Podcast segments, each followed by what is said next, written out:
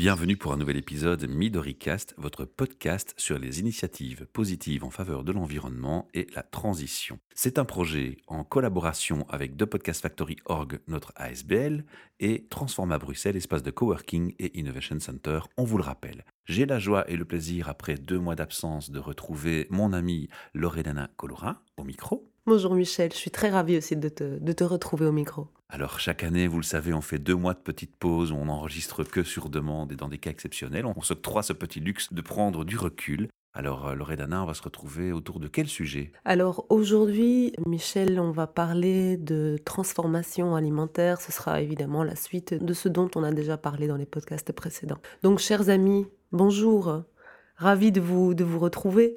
Et donc, comme je le disais, ces podcasts, vous pouvez les écouter euh, un peu dans différentes conditions. Donc, que vous soyez en voiture, que vous marchiez euh, en rue avec vos, oreillettes, que vous fassiez la cuisine ou que vous soyez confortablement installé dans, votre canapé. Bienvenue, re-bienvenue parmi nous avec les podcasts Archisains. En fait, aujourd'hui, si tu me le permets, Michel, comme je suis un peu euh, inspirée, j'ai envie de faire une longue, une très longue introduction qui ne durera pas plus que, que 2h30. Ça te va? Je ne sais pas si l'auditeur suivra jusqu'au bout, mais en tout cas, l'avantage du podcast, c'est qu'il peut écouter par morceau. Exactement. Donc on va les couper, on va faire plein, plein, plein, plein de petits morceaux pour dire une petite chose, mais j'ai envie de parler. Non, je plaisante. Quelques minutes suffiront. Et euh, en fait, je me suis dit, il y a quand même mille et une façons de parler d'un sujet. Moi, je vous parle d'alimentation, et donc il y a mille et une façons, peut-être même bien plus encore, de vous parler d'alimentation.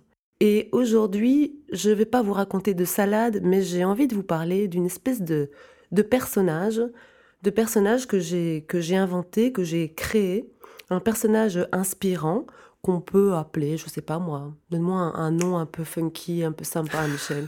tu me prends des vous. On va l'appeler Michel. Non, non, j'ai pas cette honneur. ça dépend de quand tu vas parler ensuite, évidemment. Hein, il faut s'inspirer. On va l'appeler Michel. On va l'appeler Michel, allez, go. Et donc, c'est un personnage qui a été créé à force d'observation un peu euh, obsessionnelle de ma part sur les comportements. Sur les comportements qui tournent autour de l'alimentation. Et euh, Michel, c'est une, sorte de personnage modèle qui va rassembler toutes les attitudes parfaites à adopter au niveau de, la santé, au niveau de l'environnement et au niveau éthique. Et donc oui, c'est euh, mon personnage parfait, euh, celle ou celui qui est capable d'avoir une vie sociale très riche, de manger des extras et en même temps qui, est réglé par des habitudes saines et qui lui permettent d'être pleine d'énergie et d'avoir une sorte de grande clarté intellectuelle. Bon, soyons clairs, c'est surtout cette partie-là que je dois beaucoup travailler. Moi, je trouve que tu t'en sors déjà pas mal. Et donc, euh, Michel, c'est un modèle qui va proposer des pistes fortes dont l'empreinte aura un impact positif sur notre vie. C'est un personnage qui, sait le faire et qui a déjà fait de bons choix. Et ce personnage, eh ben parfois euh, on l'utilisera et ça me permettra de donner, de faire passer des messages parce que à la fois c'est un personnage inspirant et qui nous permettra de relever certains challenges. Parce que en fait parler d'alimentation, c'est exprimer par nos choix ce que nous sommes. Et donc ce que nous choisissons de manger, c'est notre premier acte euh, citoyen puissant qui touche nos positions quant à la santé, quant à l'environnement et à l'éthique. Et Michel, notre personnage du jour, c'est un personnage qui va avoir une alimentation végétale à 85%, une alimentation bio, une, alimentation non transformée, locale, de saison, qui va nous faire à tous gagner en qualité de vie. Et voilà à quoi elle sert cette Michel ou ce Michel. Voilà à quoi il sert. J'aime bien l'idée féminin. Michel. Voilà. voilà à quoi ils servent ces podcasts, à nous donner les clés pour apprendre à manger avec plus de sens. Parfois, on va mettre en, lumière les délires de nos comportements ou de celui des autres, et tantôt, on va donner des clés beaucoup plus pratiques pour mettre dans nos assiettes ce dont nous manquons cruellement pour échapper aux maladies du XXIe siècle. Et avec toi, on a déjà appris quelques points. Hein on a déjà appris et on continue beaucoup avec le sens et je continue à travers ces podcasts, à travers Michel, à travers des mots, de, vous livrer une espèce de, quête qui est très énergivore pour moi, qui est très chronophage sur euh, l'harmonie, l'harmonie euh, alimentaire. Et donc on cherche euh, des solutions à nos vies de femmes émancipées ou de mecs, vous, vous avez déjà acquis beaucoup de choses, donc on va pas parler de vous, pour qui passer trop de temps en cuisine appartient désormais à nos grands-mères. Donc on vous livre les clés d'une alimentation qui va être vraie, loin des régimes fastidieux. On essaye de vous parler de la sagesse de nos signaux de faim, qui en réalité il suffit d'écouter. On va écarter les addictions, en tout cas celles qui servent qu'à nous encrasser. Et cela ne nous empêche pas non plus de nous laisser aller à des shoots de forte intensité qui pourraient par exemple ressembler à un gros moelleux au chocolat devant une grosse série bidon, sans les laisser pour autant nous envahir. Bref, il faut quand même du plaisir dans la vie. Hein. On a besoin de plaisir absolument. Donc ici, on va, en fait, on va parler d'aliments comme on va, comme on parle d'amour. On sait ce qu'il est sage de faire, on essaye de le faire, mais on n'oublie pas que ce qui compte, c'est d'être en vibration.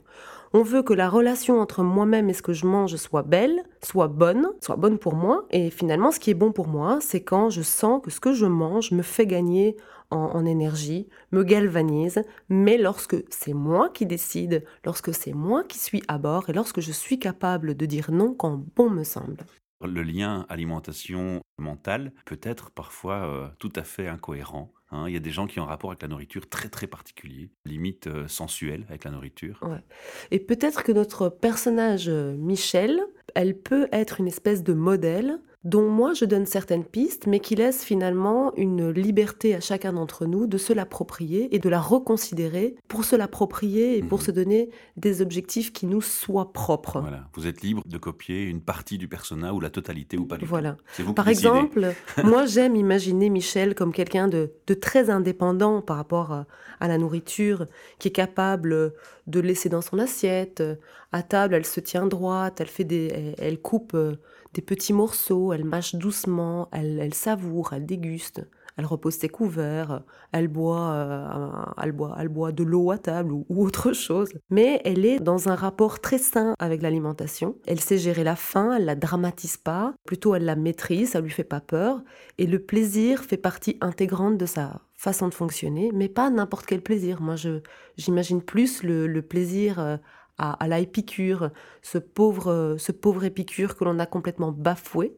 Lui, il parlait de dégustation, de plaisir, et nous, on a confondu tout ça avec l'abondance et avec l'excès. Et ici, je reviens d'un voyage en Italie, qui était en fait un voyage à la fois de plaisir, mais aussi d'addiction, mais ça, reste entre nous, je ne veux pas trop que ça se sache. voilà, c'est ça quoi.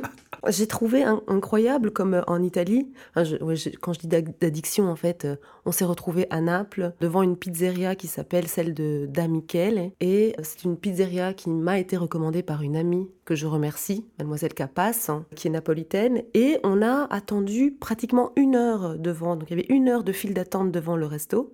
Donc finalement, quand on y est entré, qu'on a goûté cette immense pizza, c'était plus possible de laisser quoi que ce soit dans son assiette, c'était plus possible d'écouter nos signes de faim. Alors évidemment, à un moment, on n'avait plus faim, mais on pouvait plus s'arrêter, on continuait, et on n'a même pas laissé euh, une miette de la croûte.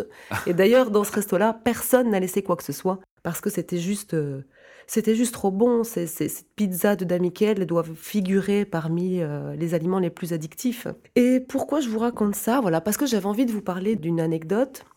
Je me suis dit, c'est incroyable à quel point en Italie, parfois ils abusent de pizza et puis d'un autre côté, ils mènent un mode de vie euh, carrément archi sain. Et donc mon, anecdote, est-ce que tu as vu le film La Passion du Christ? Euh, Oui, mais il y a très longtemps. C'est un film euh, de Mel Gibson. Et l'histoire se passe à Jérusalem. Mais le tournage s'est tourné, s'est déroulé à Matera, qui est en fait une petite ville italienne de la Basilicate, hein, et qui a des petites allures, enfin qui a carrément des allures de Jérusalem.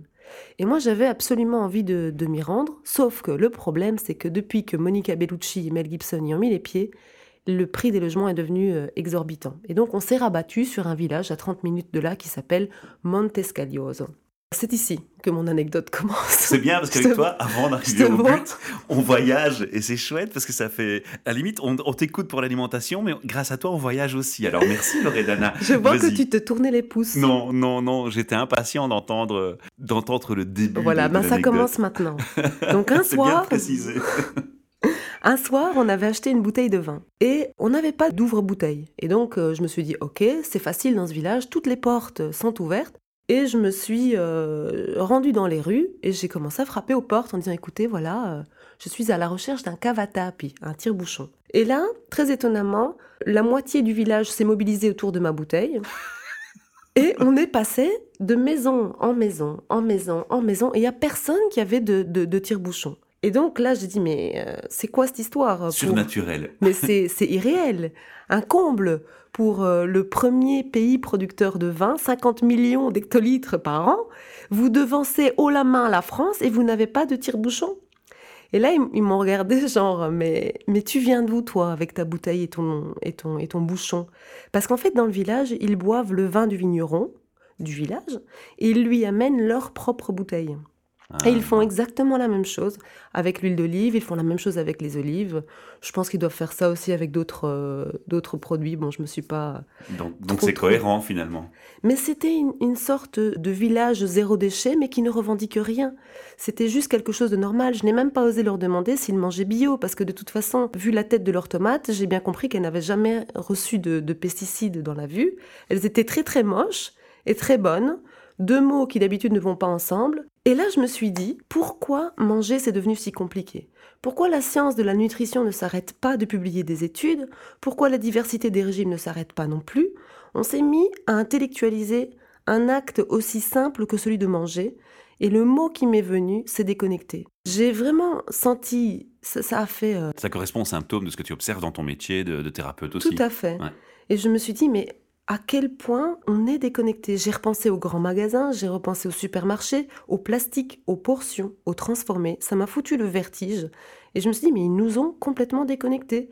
Je me suis imaginé en 2050, je me suis dit, ben, peut-être qu'en 2050, on sera tellement déconnecté. Tu mangeras une tablette. Qu'on on pourrait penser que les. Un peu ça, voilà on mangera des, des petits comprimés, on, imaginera que les, arbres produisent des hamburgers, alors qu'en fait ces mêmes hamburgers sont imprimés en 3D avec de l'encre, arôme, viande hachée. On fera encore plus de yoga à Uccle pour se centrer, on fera encore plus de voyages initiatiques au Tibet pour essayer de contrecarrer cette tendance, je sais pas. Il m'a semblé évident que cette déconnexion allait en lien avec le manque de proximité entre le produit qui est vrai, le produit brut, sans emballage, et nous-mêmes.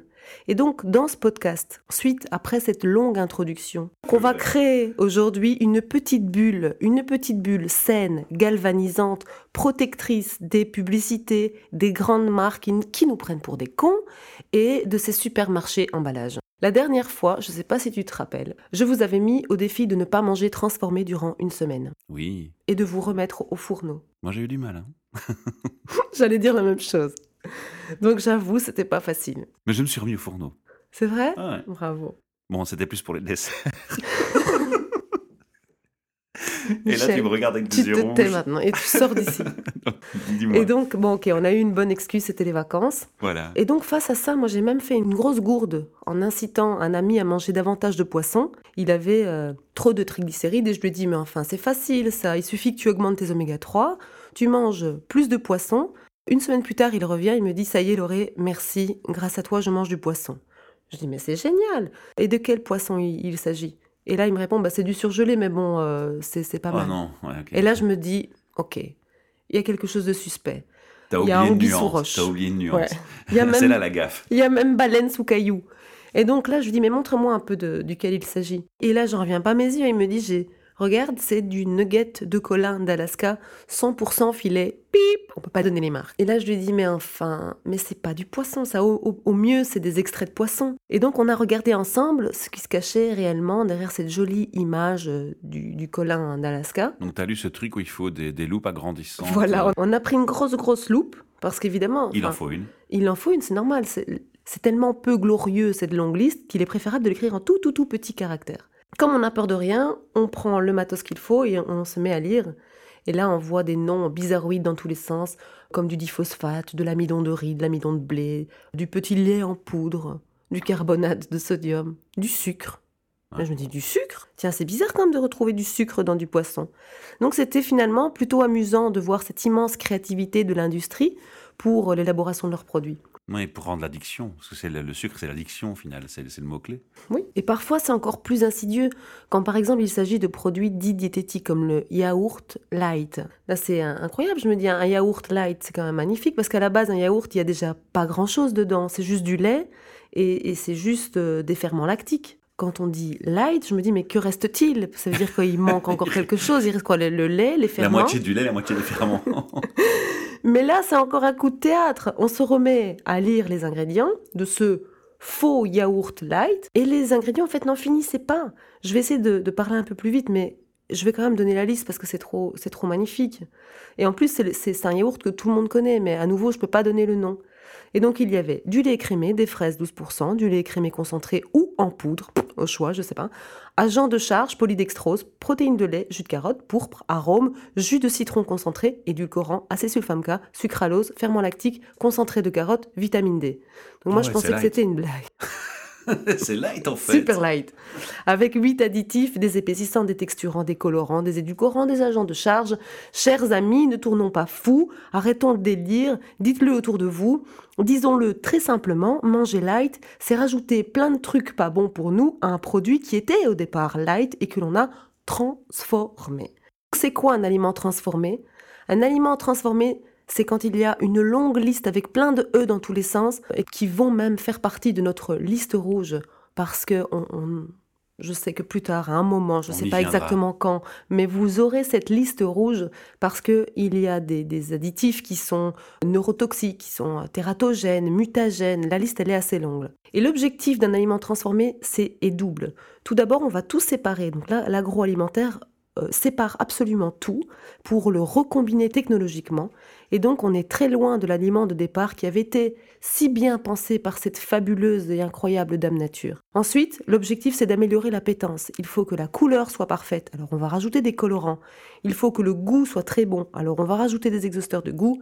Et surtout, il faut que la consistance soit irréprochable pas trop de mastication. Et ensuite, un troisième élément clé dans l'aliment transformé, c'est simplement l'emballage. Il est essentiel.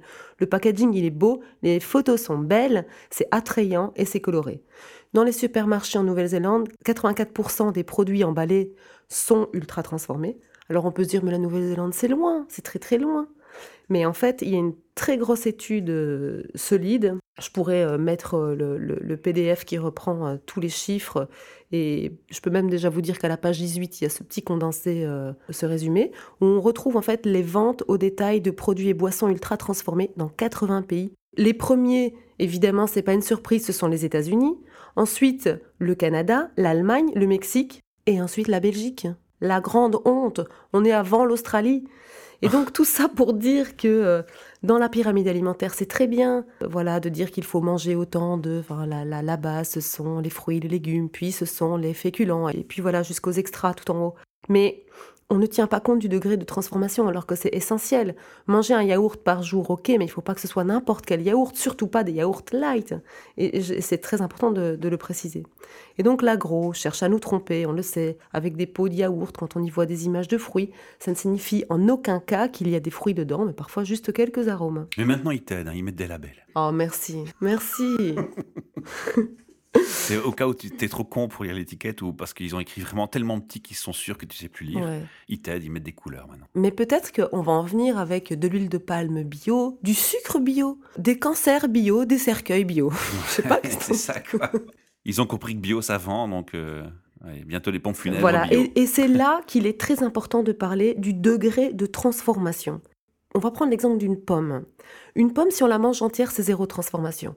Une pomme, si on fait une compote et qu'on rajoute pas de sucre dedans, c'est une légère transformation. Si on rajoute du, sucre, c'est une transformation. Et si on boit du jus raffiné, alors là, c'est carrément une ultra transformation. On est passé d'un produit entier, fibreux, qu'il fallait mastiquer, à, un produit liquide sans fibres. Et donc, ce n'est absolument plus la même chose. Pareil pour le céréal, pour les céréales. Le muesli, le flocon d'avoine, c'est presque pas transformé.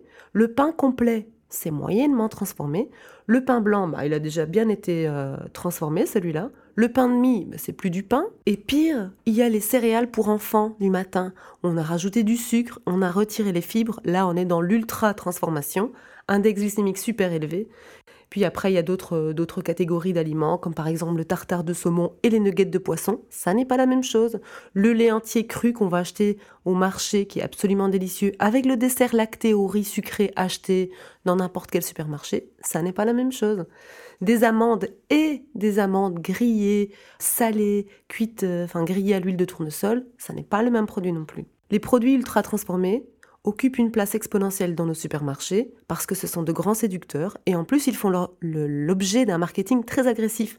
Moi je vous ai déjà parlé du sel, je vous ai parlé du sucre, je vous ai parlé des matières grasses, des fibres, du bas prix, de la caféine dans les boissons qui rendent le produit très addictif vide, sans profondeur, sans substance nutritive, et qui activent notre circuit hédonique, et qui sont responsables de l'addiction alimentaire, mais je ne vous ai pas encore parlé de l'importance de la texture. Et donc voici cinq conseils pour se rapprocher des aliments bruts non transformés. C'est là où on passe dans le positif. Hein C'est toujours très positif, parce que même quand on observe les délires, on en rit, et donc finalement, quand on rit, on sécrète plein d'hormones qui nous font du bien. Bien rattrapé, Loredana. Quand un aliment est recréé de toutes pièces, sa texture, elle s'est radicalement transformée et laisse souvent place au pré-mâché, à quelque chose de mou, sans consistance. Et plus que l'on mange est sans consistance, et moins nous allons solliciter notre mâchoire pour mastiquer. Alors qu'en fait, le fait de mastiquer, c'est d'une importance capitale. Pourquoi? Parce que pour stimuler les hormones de satiété, on a besoin de mastiquer. Or, sans fibres, on ne sait pas mastiquer. Cela nous sera intéressant plus tard quand nous aurons perdu euh, nos dents, etc. On pourra retirer les fibres, mais pas maintenant. Surtout pas maintenant, parce qu'il faut des fibres, il faut mastiquer, sans quoi il nous sera normal de devenir de petits grignoteurs, voire même de grands grignoteurs, des mangeurs sans faim. Mes conseils 1. Sélectionnez un endroit clé pour faire vos courses, pas n'importe lequel, un magasin avec beaucoup d'aliments bruts, non transformés, colorés, pas trop loin de chez vous. Trouvez votre magasin, celui où il est agréable d'aller faire les courses, parce qu'on sait que les produits sont bons, parce qu'ils se retrouvent en gros, sans plastique. Si vous êtes bruxellois, vous avez une chance inouïe, on retrouve des marchés à tout coin de rue, le vendredi. Hein. Incroyable. Le vendredi, le samedi, vous allez à Scarbeck aux écuries du tram. Si vous êtes de Saint-Gilles, optez pour le marché euh, Papou, je sais plus trop, Papou d'Ala, à l'avenue euh, Adolphe Demeure. Et puis, tu veux connaître, Michel, mes deux marchés préférés de Bruxelles? Le premier, enfin le deuxième, c'est The Barn Market à la place Saint-Pierre à Etterbeek, dont le slogan est génial La qualité se montre, elle ne s'emballe pas où il y a beaucoup de choix, les olives sont très bonnes. Mais mon premier marché, ça reste le marché des tanneurs, parce que c'est le moins cher, et on le sait, le prix est un critère d'achat important. Et tu as déjà parlé du marché des tanneurs dans un précédent podcast. Tu vois, j'ai une bonne mémoire. Ouais, tu as une très On bonne leur refait mémoire. un petit coucou. Et deux, ce que vous allez devoir faire, après avoir sélectionné votre magasin, il faut créer votre liste de courses. Pas d'achat impulsif et compulsif. Pas d'achat impulsif. Des légumes, des crudités pour le midi. Prenez-en 2, allez faire vos courses une fois par semaine. N'y allez pas tous les jours. C'est ennuyant, ça prend du temps. Puis c'est soumettre à la tentation du marketing. Euh, voilà. Donc on fait des courses une fois semaine avec sa liste de courses, des légumes, 2,5 kg par personne et par semaine, des fruits, 1,5 kg par personne et par semaine, des légumineuses. Je vous ferai une liste avec euh, la liste des courses euh, idéales quand on va au supermarché que vous pourrez adapter. Voilà, sinon ça va prendre trop de temps. Puis ensuite, euh, ben, devenez curieux et créatif. Il faut des recettes, des recettes qui soient simples, des recettes qui soient faciles et qui ne soient pas trop chères. Et où on transforme le moins possible. Ou, ou la transformation, c'est vous qui la faites en cuisine. Voilà, et là ça devient plus simple. Voilà, et vous réfléchissez à ceci. Je dois mastiquer. Je dois utiliser ma mâchoire. C'est très important. Ça favorise les hormones de satiété. Et puis ensuite, une fois que vous avez vos petites recettes que vous êtes parvenu à adapter, il faut évidemment les cuisiner. Mais aussi, petit conseil, il faut les déléguer. Parce que ce ne sont pas toujours les mêmes personnes qui doivent être en cuisine pour préparer des recettes bonnes, saines et, et sympathiques. Voilà, Et papa, puis ensuite- maman et les enfants fourneaux. tout le monde au fourneau. Et puis ensuite, il faut s'entourer de belles personnes pour avoir une chaleur humaine autour de la table, parce que c'est incontournable. Famille, amis, entourez-vous de belles personnes, parlez de ce qui est sympathique autour de la table. On arrête de bouffer devant la télé. Ah non, mais ça, on en avait déjà parlé, ça j'espère que c'est le acquis pour tout le le monde. rappelle, on on le arrête rappelle ça. quand même, C'est on le fini, c'est fini. Terminé. Parce qu'on veut être conscient de ce qu'on fait et se rendre compte de ce que l'on mange. Voilà. Belle clôture. Un beau mot de conclusion, Loredana. Merci pour ce long podcast. Merci à nos auditeurs qui auront eu un peu plus de patience pour écouter plus longtemps ce podcast. Alors, on espère que ces conseils euh, vous apportent beaucoup, que les histoires et anecdotes de, de Loredana vous amusent toujours autant, parce que moi, c'est le cas. Merci à tous et à très bientôt.